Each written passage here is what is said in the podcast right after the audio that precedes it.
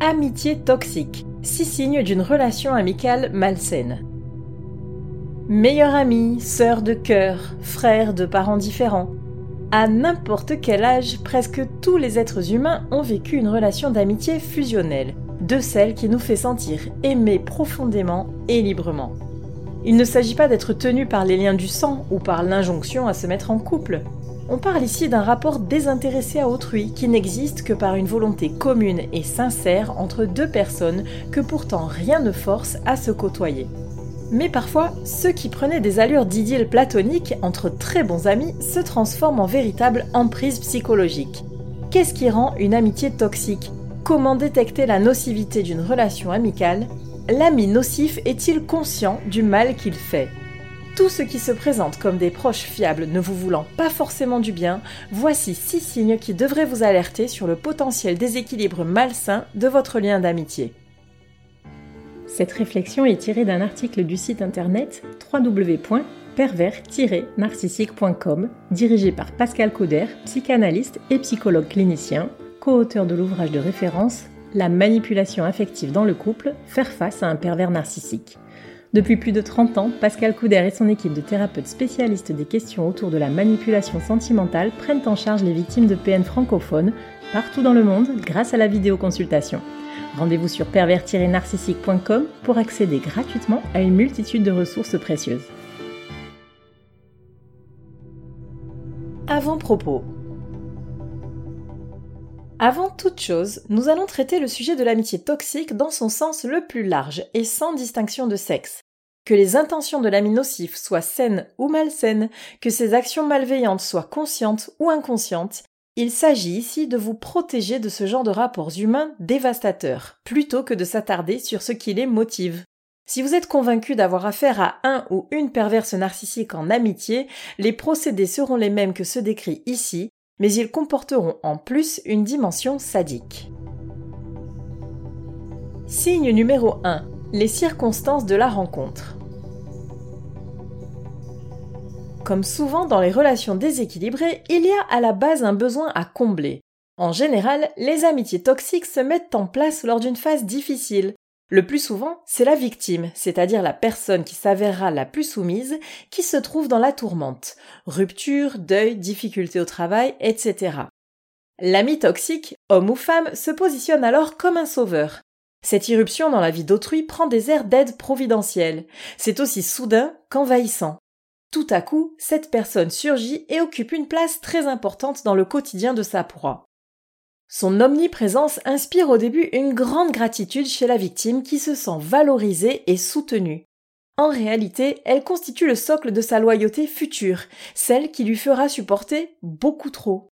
Cette phase de séduction, bien que dénuée d'attraction sexuelle, n'est pas sans rappeler la période du love bombing avec un PN, il s'agit de rendre la victime dépendante de cette surdose de considération, afin de la contrôler par la suite en la rationnant.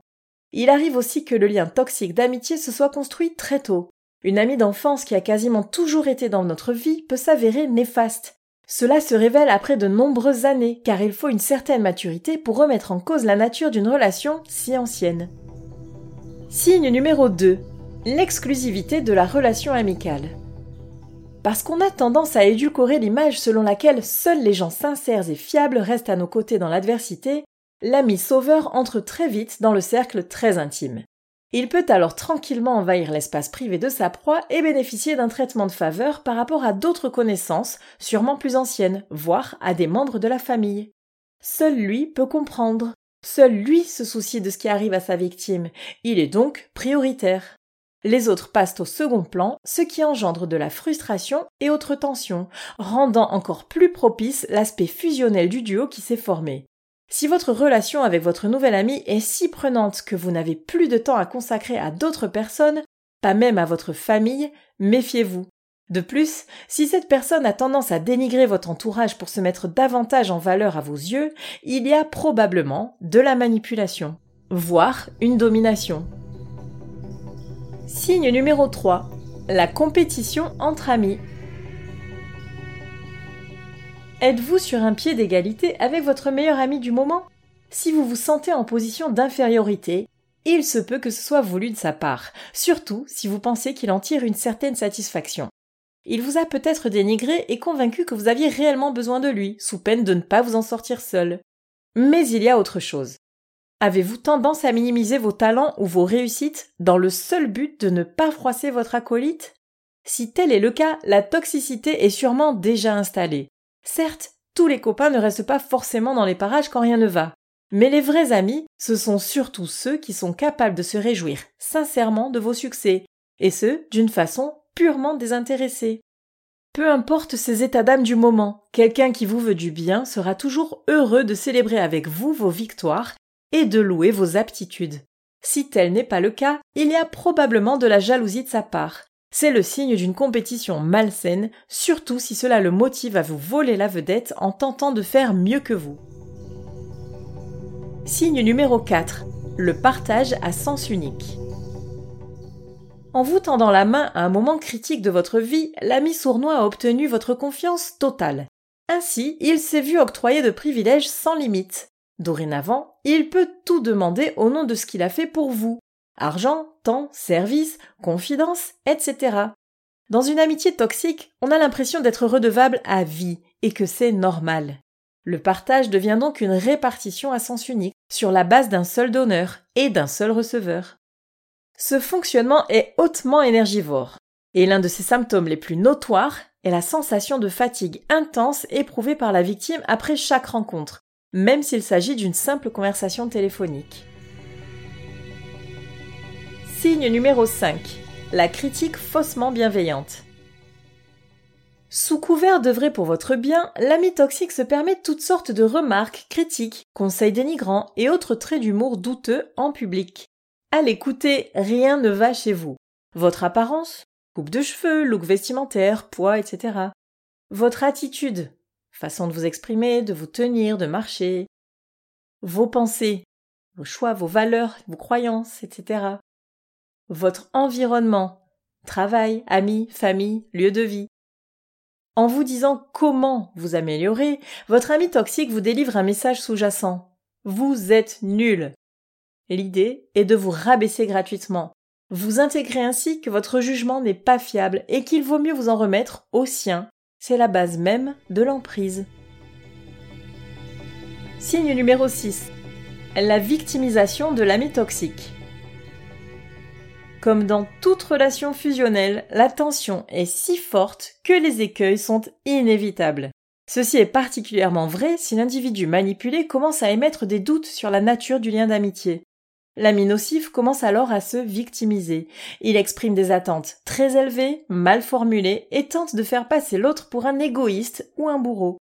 La communication semble très mal passée, de sorte que la personne cible se remette en question et se sente mal, à la fois coupable et angoissée.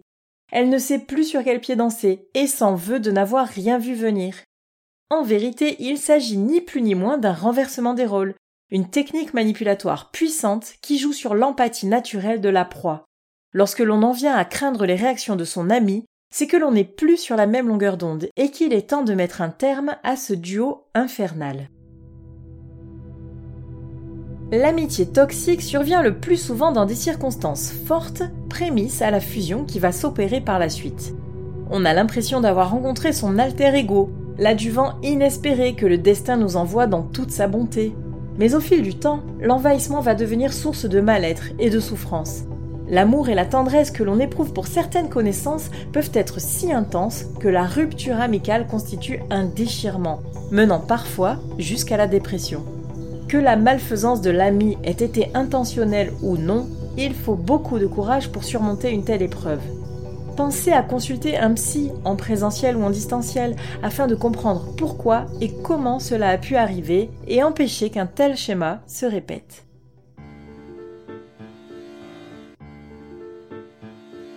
N'hésitez pas à vous faire accompagner par des thérapeutes spécialistes des questions de la perversité narcissique. Rendez-vous sur www.pervers-narcissique.com et trouvez-y de nombreux conseils sur comment gérer la séparation, comment gérer l'après, la reconstruction et vous pourrez également rentrer en contact avec un membre de l'équipe. Ne restez pas seul, Merci d'avoir écouté ce podcast. Rendez-vous très prochainement pour un nouvel épisode. N'hésitez pas à vous abonner pour ne rien manquer des prochaines publications. À très bientôt.